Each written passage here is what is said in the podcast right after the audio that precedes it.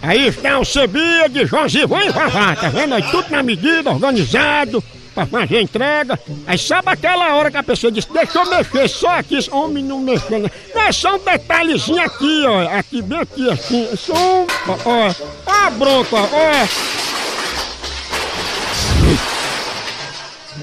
Ai!